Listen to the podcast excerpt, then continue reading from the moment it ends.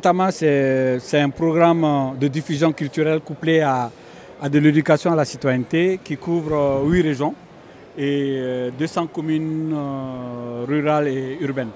Et euh, il se destine à, programmer du cinéma, du théâtre, du divertissement, des débats citoyens. Et, à partir de ces débats, créer ce qu'on appelle la chaîne de l'amitié, qui va être une sorte de chaîne citoyenne sur les réseaux sociaux.